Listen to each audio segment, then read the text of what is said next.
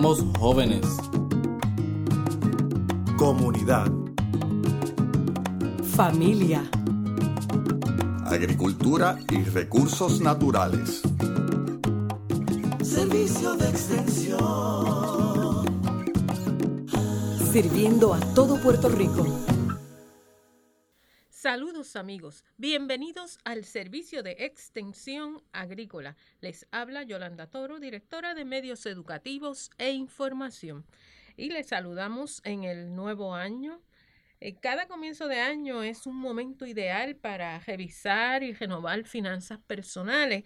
Y un poco de eso nos hace traer el tema de hoy. Un nuevo año, momento ideal para renovar las finanzas personales. ¿Y quién mejor para traernos ese tema que nuestra invitada, la doctora Ircha Martínez, especialista de extensión en educación al consumidor? Va a estar eh, compartiendo con nosotros una información muy valiosa.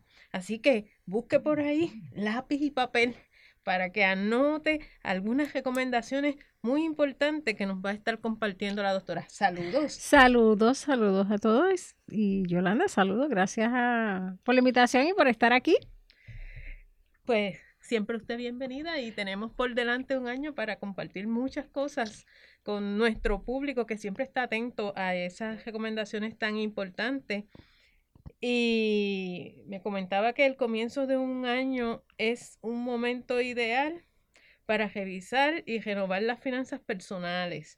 ¿Puedes explicarnos ¿Por qué es un momento ideal? Sí, claro que sí. Yo estoy muy emocionada por esta sesión eh, porque ciertamente eh, el nuevo año siempre es considerado como ese momento para renovar eh, fuerzas, para tal vez cambios de vida, tomar nuevos hábitos, nuevas actitudes. Qué bien. Y, y por eso quiero, ¿verdad?, traerles que siempre el nuevo año además de esos cambios, no, nos mueven, nos motivan a establecer metas, eh, a que podamos eh, hacer nuevas resoluciones.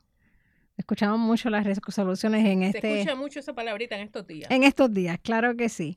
Así que el ámbito financiero no queda eh, lejos, ¿verdad? y puede trabajarse en este proceso de, de resoluciones.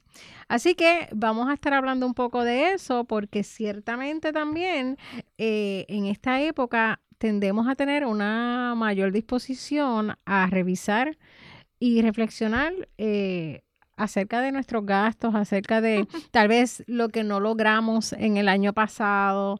Eh, y eso es una gran oportunidad para que podamos reflexionar y revisar esas metas que tal vez no cumplimos o tal vez esos eh, desaciertos, ¿verdad?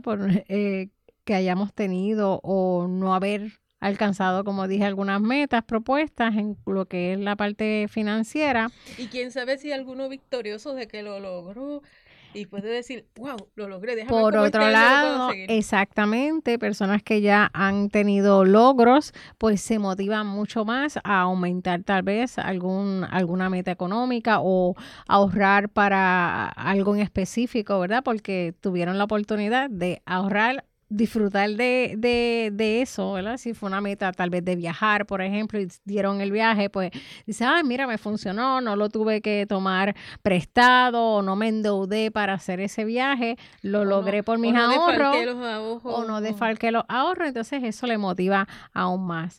Así que también hay que aprovechar ese momento de motivación colectiva donde todo el mundo está en, ese, en esa línea, ¿verdad? De, de establecer nuevas metas y de que es beneficioso estar enfocado, porque escuchamos mucho acerca de estas palabras resoluciones, mantenernos enfocados, que podamos planificar y tener todo, todo ¿verdad?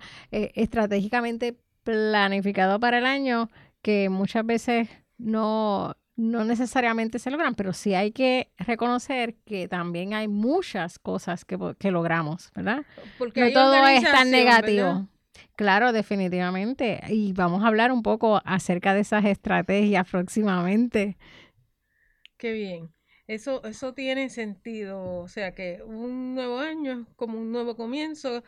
¿Qué podemos realizar para renovar mm. las finanzas personales? Súper, mira, traigo aquí 10 acciones. 10 acciones para ah. renovar. Vamos a anotar, vamos a anotar. Ciertamente, las, las finanzas personales cada año, ¿verdad? Eh, debemos estar conscientes de que eh, estas acciones, ¿verdad? las tomamos de manera estratégica y lo importante es ponerlas en práctica. Así que invitamos a que busque lápiz y papel para que pueda anotar estas 10 acciones que le pueden ayudar a renovar sus finanzas personales en este año nuevo.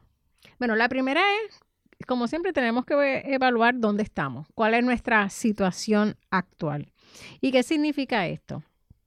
Vamos a revisar nuestras cuentas bancarias, eh, vamos a revisar cuáles son las deudas que arrastramos del año anterior, em, qué inversiones hicimos, eh, cuáles, cuáles son nuestras pólizas de seguro, cuáles están activas, cuáles hay que renovar eh, y cualquier otro activo, ¿verdad? O ingreso que, que estemos proyectando tener o por otro lado, cualquier otro pasivo, que significa cualquier otro desembolso que nosotros requiramos hacer en, este, en, este, los próximos días. Así que es importante evaluar esa situación actual, eh, hacer esos balances, cuánto realmente es que vamos a tener a ingresar ¿verdad? En el hogar, eh, ya sea con uno, dos, tres, varios, varias personas van a aportar y también cuáles van a ser esos gastos durante el año. Si esos gastos van a ser eh, periódicos, si, si van a ser discrecionales, que uno pueda decir ese gasto lo va a asumir o este gasto no, y cuáles ciertamente son los gastos fijos y los gastos variables. Así que vamos a analizar esa, esa situación actual. Y, y en lo de los balances y las personas que van a aportar, o sea, sabemos que unos quizás eh, puedan aportar un poquito más que otros, lo importante es que cada quien este, pueda determinar cuál va a ser ¿verdad? Eh, la cantidad que va a aportar en, para el bien familiar. Y todos participen. Y, y todos participen, ciertamente, ¿verdad? En muchas ocasiones tenemos con nosotros viviendo adultos mayores o tenemos con nosotros jóvenes adultos, ¿verdad? Que generan a lo mejor algún ingreso y podrían estar aportando a alguna de las necesidades de la familia, ¿verdad? Tal vez si es que les gusta, bueno, un ejemplo, si les gusta ver este ciertas series o estar siempre, ¿verdad? Viendo series, pues tal vez ellos pudieran aportar a que paguen la, la, la inscripción ¿verdad? Esa membresía y todos, pero todos nos beneficiamos de eso, ¿ves? O que, mira, el costo nos lo vamos a dividir entre todos, ¿verdad? Pueden haber ese tipo de, de negociaciones en la familia y todos sienten que son parte de, ¿verdad?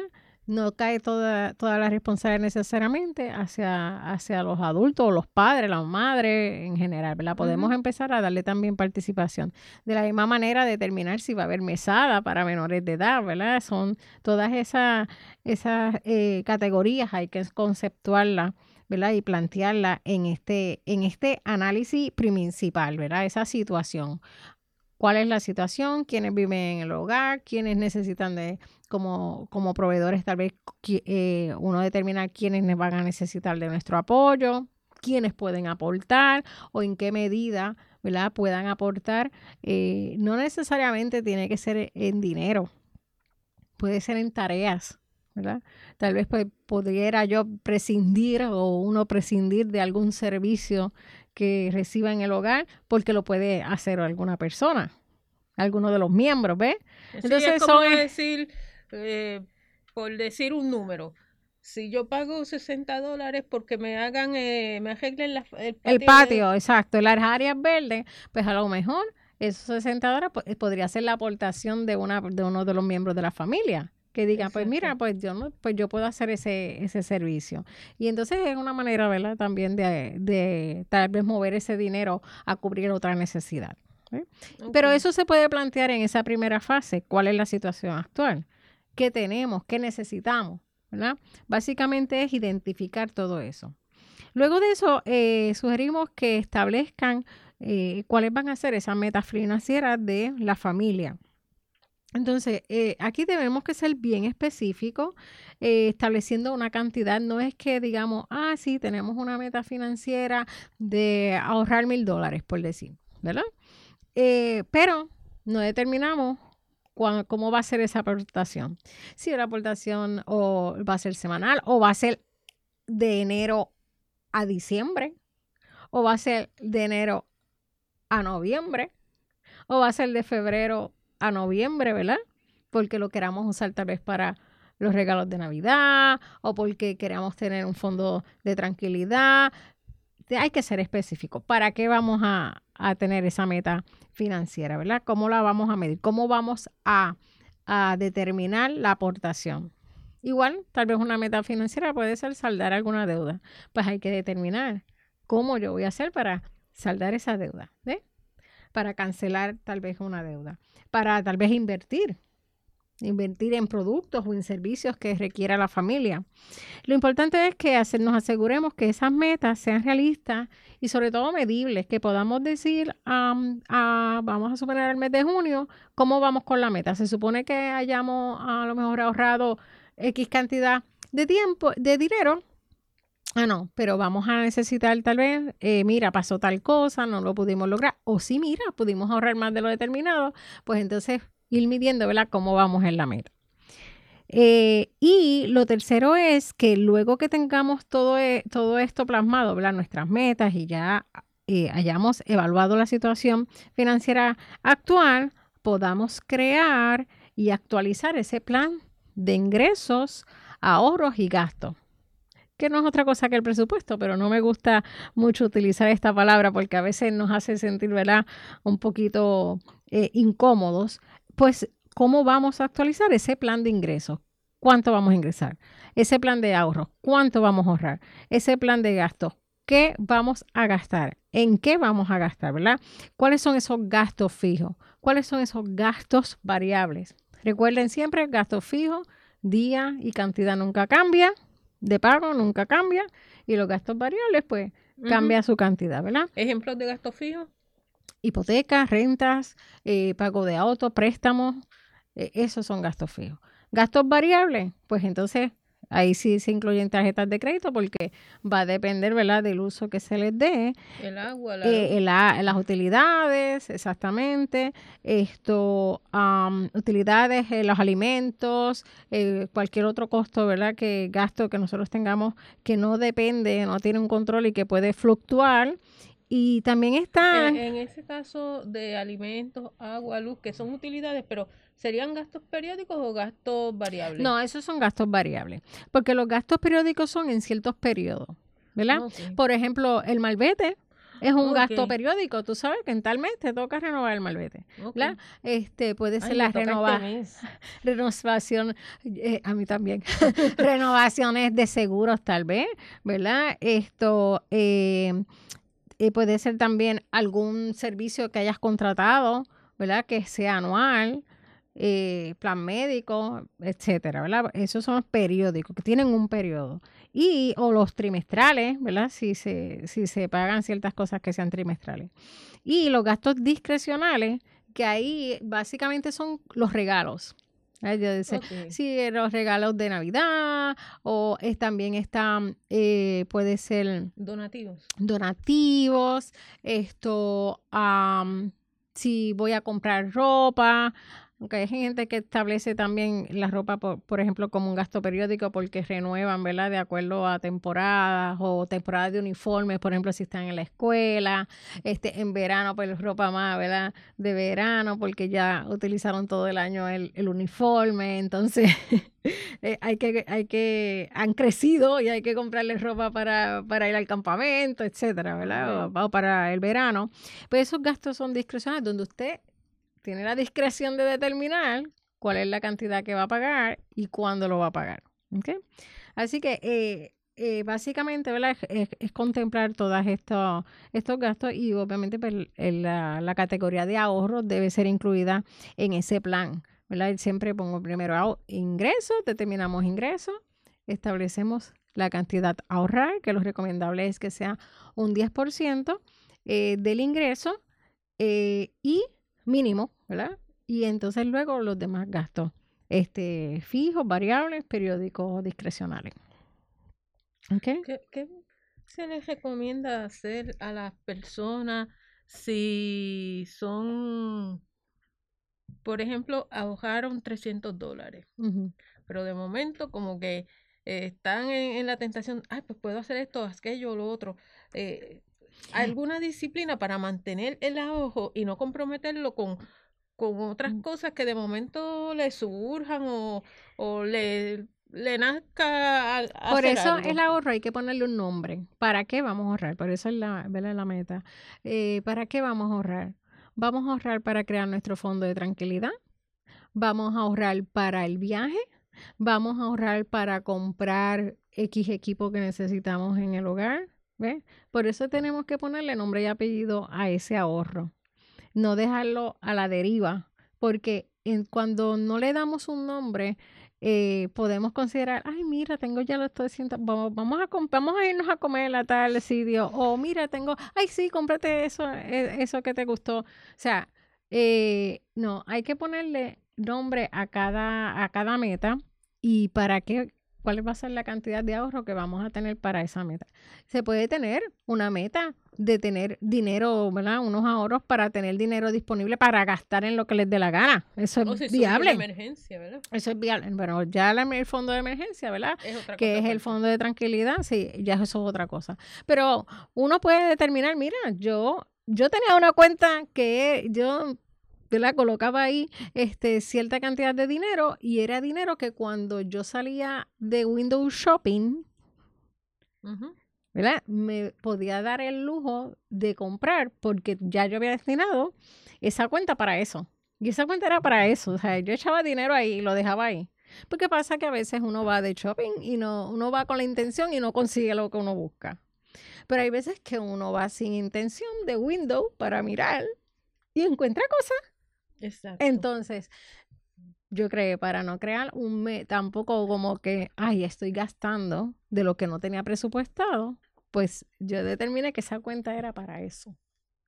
Entonces, yo no tocaba esa cuenta para nada. Si iba al centro comercial y veía algo que me gustaba, que eh, lo estaba buscando de hace tiempo, pero se dio la oportunidad de que lo, lo está disponible, pues tenía ese dinero ahí y no tenía sentimiento de culpa ni nada por el estilo, ¿verdad? Por, porque, porque gasté dinero que no estaba presupuestado. Así que esos son otras alternativas. Doctora, y ya que hemos mencionado algunas estrategias, ¿podemos continuar con alguna otra que nos ayude en el manejo de las deudas? Claro, la próxima es la de planificar las deudas. Y aquí lo que es importante, bueno, no planificar las deudas, sino planificar la reducción de deuda. Y aquí es identificar cuáles de esas deudas con los mayores intereses podemos eh, tal vez eh, reducirlas, ¿verdad? En gran porción y tal vez hasta saldarlas. Eh, específicamente cuando, ¿verdad? En las deudas podríamos eh, mencionar las tarjetas de crédito, por ejemplo, este, o un préstamo que seguimos pagando o renovando y de y ya hay que decirle un momento, no, hay que saldarlo, ¿verdad? Igual que si tienen el plan de saldar su, la propiedad, la casa, pues este, eh, en, antes de tiempo, pues crear ese plan de cuál va a ser la aportación adicional que le van a dar, etcétera, ¿verdad? Esto, y entonces para esto podemos considerar algunas de las estrategias como por ejemplo la bola de nieve, la avalancha, ¿verdad? Y tal vez podría ser una estrategia la consolidación de deuda, ¿verdad? Pero ya eso debe tomarlo, ¿verdad? A conciencia porque no es que eh, una consolidación de deuda es una estrategia muy buena, pero, si no se tiene su disciplina, Exacto. podría eh, convertirse en una oportunidad para asumir alguna otra deuda, ¿verdad? Exacto. Así que eh, un poco para mencionarles lo de la bola de nieve y la avalancha, ¿verdad? Estos son estrategias que se utilizan para cuando uno quiere reducir o saldar deudas rápido. En el caso de la, de la bola de nieve, uno eh, em- comienza pagando una deuda, ¿verdad? Eh, a una, sí, una deuda. Y cuando uno termina de pagar esa deuda, de esa cantidad de dinero que ya no está utilizando para pagar esa deuda, se le aplica a la segunda deuda. Es como organizar las deudas, es decir, la que tenga mayor interés, pues yo me voy a comprometer a darle X cantidad, que eso me va a permitir saldarla en X fecha.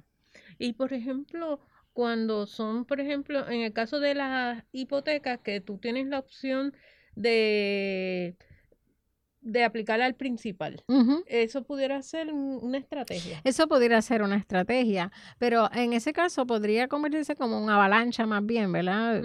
pero la, en el caso de las hipotecas, pues eh, uno tiene que ir al banco a, ¿verdad? a dar el pago adicional porque no lo puedes añadir de por sí, uh, pues si lo pagas ¿verdad? de manera electrónica, uno tiene que hacer el pago y decir que ese pago es para el principal. ¿Verdad? Que no va a pagar intereses, sino que se va a ir ese pago completo al, principal. Eh, tienen que ser pagos adicionales al, al, a lo que es el pago. a la mensualidad. A la mensualidad, exactamente. Esto, y eso podría convertirse en el momento de que se sale la hipoteca, si pagabas, por decir, 400 dólares, 500, 600 dólares, y tienes alguna otra deuda que te está consumiendo, si ya terminaste de pagar la casa, utiliza ese dinero porque ya lo tenías presupuestado para saldar las otras deudas. ¿Ves? Sí, e, es, disciplina. Es disciplina, básicamente. Avalancha, ¿verdad? Damos una, aportamos una cantidad mayor a, a, la deuda, la saldamos y ahí mismo esa misma cantidad la seguimos moviendo hacia la próxima deuda, saldamos esta y después, ¿verdad? Es un proceso de constancia, perseverancia y disciplina para esto. La próxima, la próxima acción, dije ya, ver cuál era la situación actual, eh, hacer nuestras metas financieras, establecer las que fueran claras, crear o establecer ese plan de ingresos, ahorros y gastos. Hablamos de planificar la reducción de deuda. Y la quinta es revisar y ajustar los ahorros e inversiones.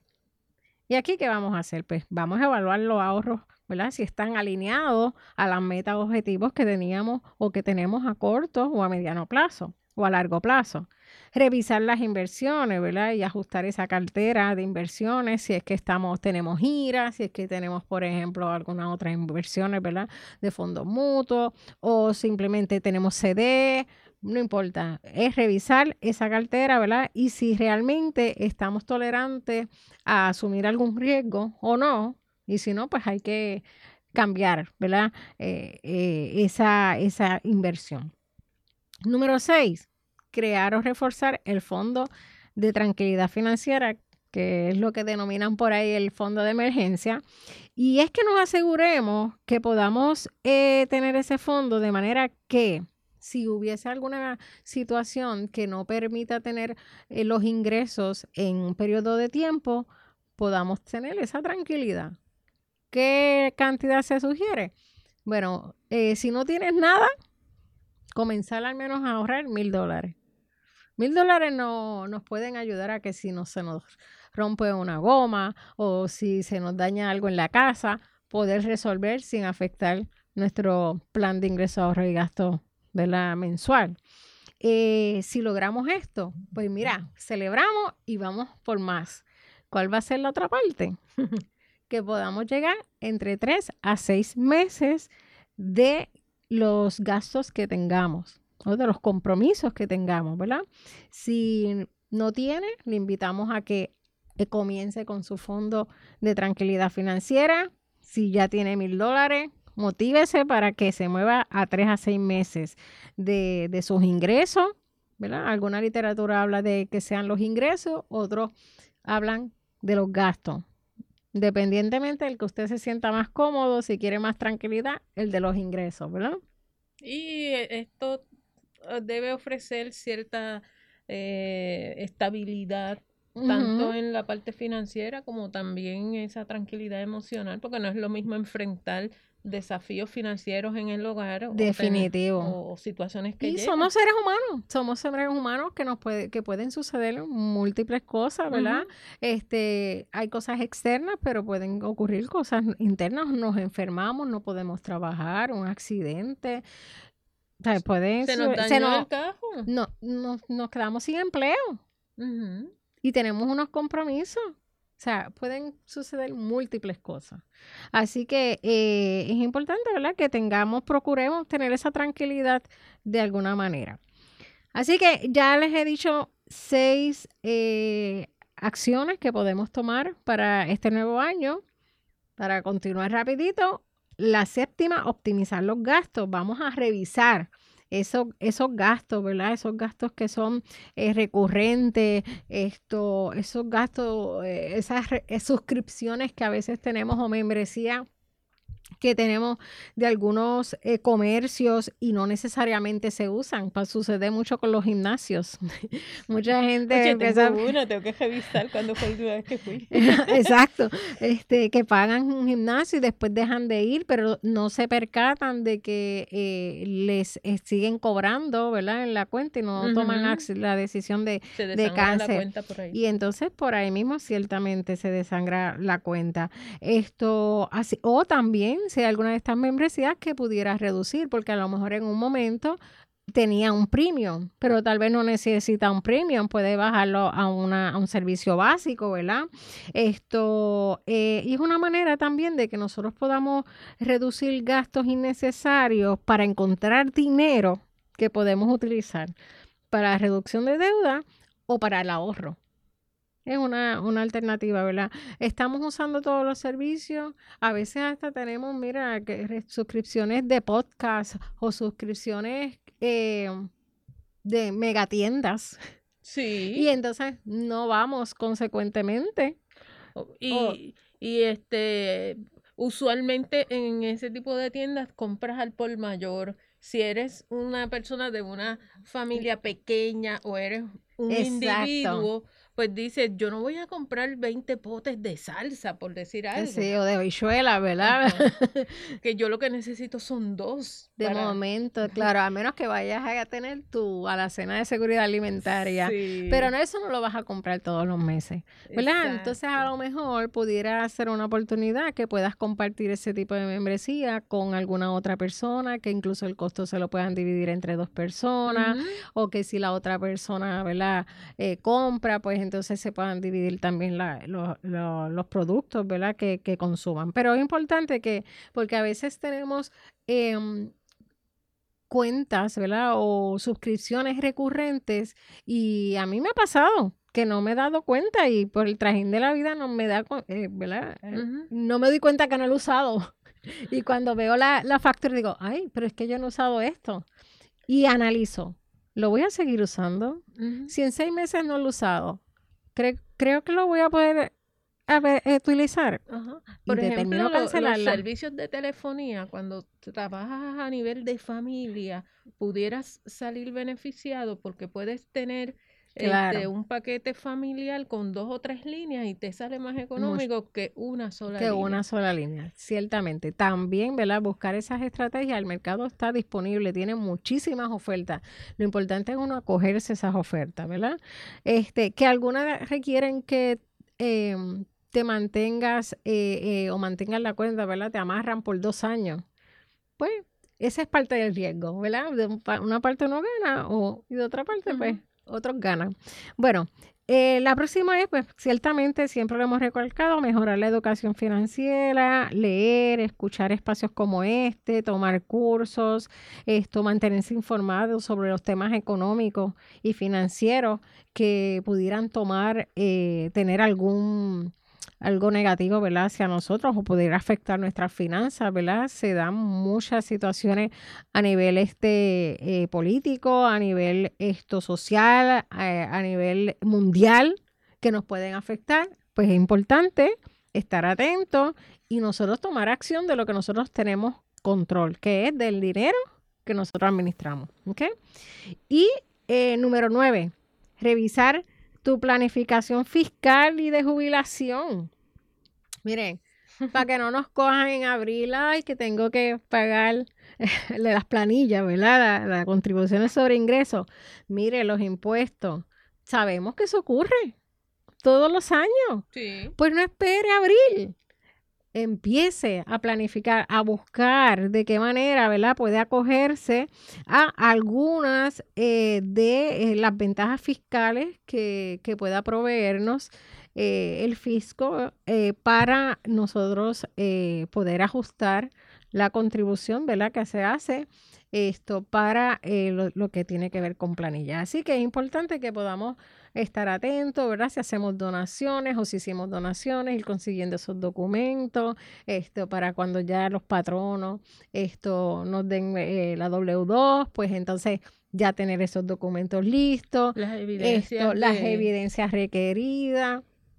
Igual si trabaja por cuenta propia o ¿verdad? tiene algún ingreso adicional. De pagos que has hecho. Exactamente, pues recopilar toda esa información para que si tiene que ir a un profesional a que le haga su planilla, tenga todos los documentos a la mano. Y si los va a hacer uno mismo, pues también. Y si no lo va a hacer uno mismo, pues también tener todo a la mano.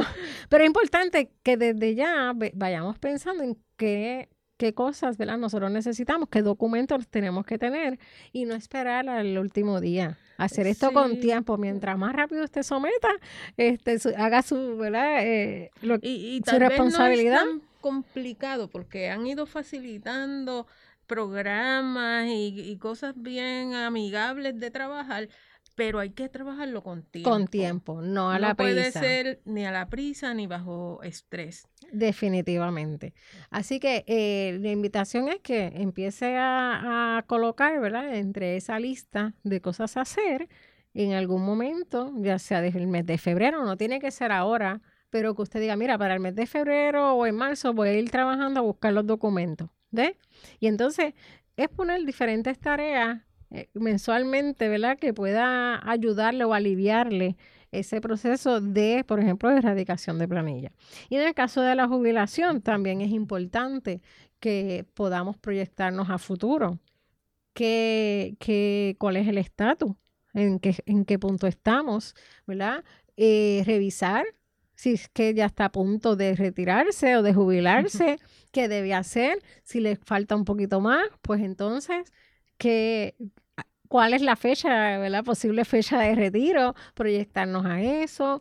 Eh, así yo creo que eso es importante. ¿Qué cosas nosotros queremos también tener ya en ese periodo de jubilación? Si ya queremos, debemos, ¿verdad? que deberíamos tener la casa salda. Exacto. Que deberíamos tener la casa salda. Pues cuánto adicional yo tengo que aportar a mi hipoteca para que al año que me corresponda jubilarme, yo tener la casa salda, ¿ves? Que un techo seguro. Esas son algunas de las estrategias que, que sugerimos. Y por último, y no menos importante, que establezcamos hábitos financieros saludables. Y es que hagamos nuestras revisiones mensuales. Miremos nuestras cuentas bancarias mensualmente por si nos están cobrando algo de más trimestralmente, pues también podemos hacer el ejercicio de cómo estamos en nuestras metas para seguir ese, ese progreso. Y de nada vale haber escuchado esto, haber leído un montón de documentos, estar atento, ¿verdad? A, información relacionada a finanzas personales si no se adoptan prácticas positivas y no se cambian hábitos. ¿eh? Así que revisar regularmente las finanzas debe ser una prioridad en este año para poder lograr la meta que se proponga. Y ciertamente, ¿verdad? Estas acciones eh, le van a ayudar a tener el control más efectivo de sus finanzas personales y, y mejorar el bienestar económico durante este nuevo año. Muy inspirador todo eso que nos trae, doctora. Y yo creo que puede ser de mucha ayuda en toda, para mí en lo personal, yo sé que es de mucha ayuda y espero que también lo sea para todo el público que nos está escuchando, que algo de esto lo puedan claro. Este, aplicar en, en su diario vivir. Para mí un placer en mi trabajo y me encanta. me encanta. Así que sepan que en el Servicio de Extensión Agrícola nosotros le podemos orientar, educar en estos aspectos a través de nuestras educadoras en Ciencias de la Familia del Consumidor. Eh, pueden entrar a la página de la Universidad de Puerto Rico, uprm.edu slash sea. Ahí pueden ver el mapa interactivo que le va a decir dónde están ubicadas nuestras oficinas del Servicio de Extensión Agrícola y allí la que esté más cercana a usted puede comunicarse eh, con la educadora en ciencia de la familia del consumidor y si necesita alguna orientación, alguna educación, pues puede, puede también accederla. También allí está la información de esta servidora que también, ¿verdad? Podría eh, escribir un correo electrónico y también con mucho gusto podemos educar en este tema. Asimismo, nos encuentran también en las diferentes redes sociales. En Facebook nos encuentran como Servicio de Extensión Agrícola Oficial. Le agradecemos a la doctora Ilcha Martínez, quien gentilmente pues, ha estado con nosotros hoy compartiendo este tema tan importante y agradecemos a ustedes también su sintonía que siempre están ahí pendientes del servicio de extensión agrícola. Gracias por su sintonía. Les deseamos a todos que tengan un bonito día. Bonito día.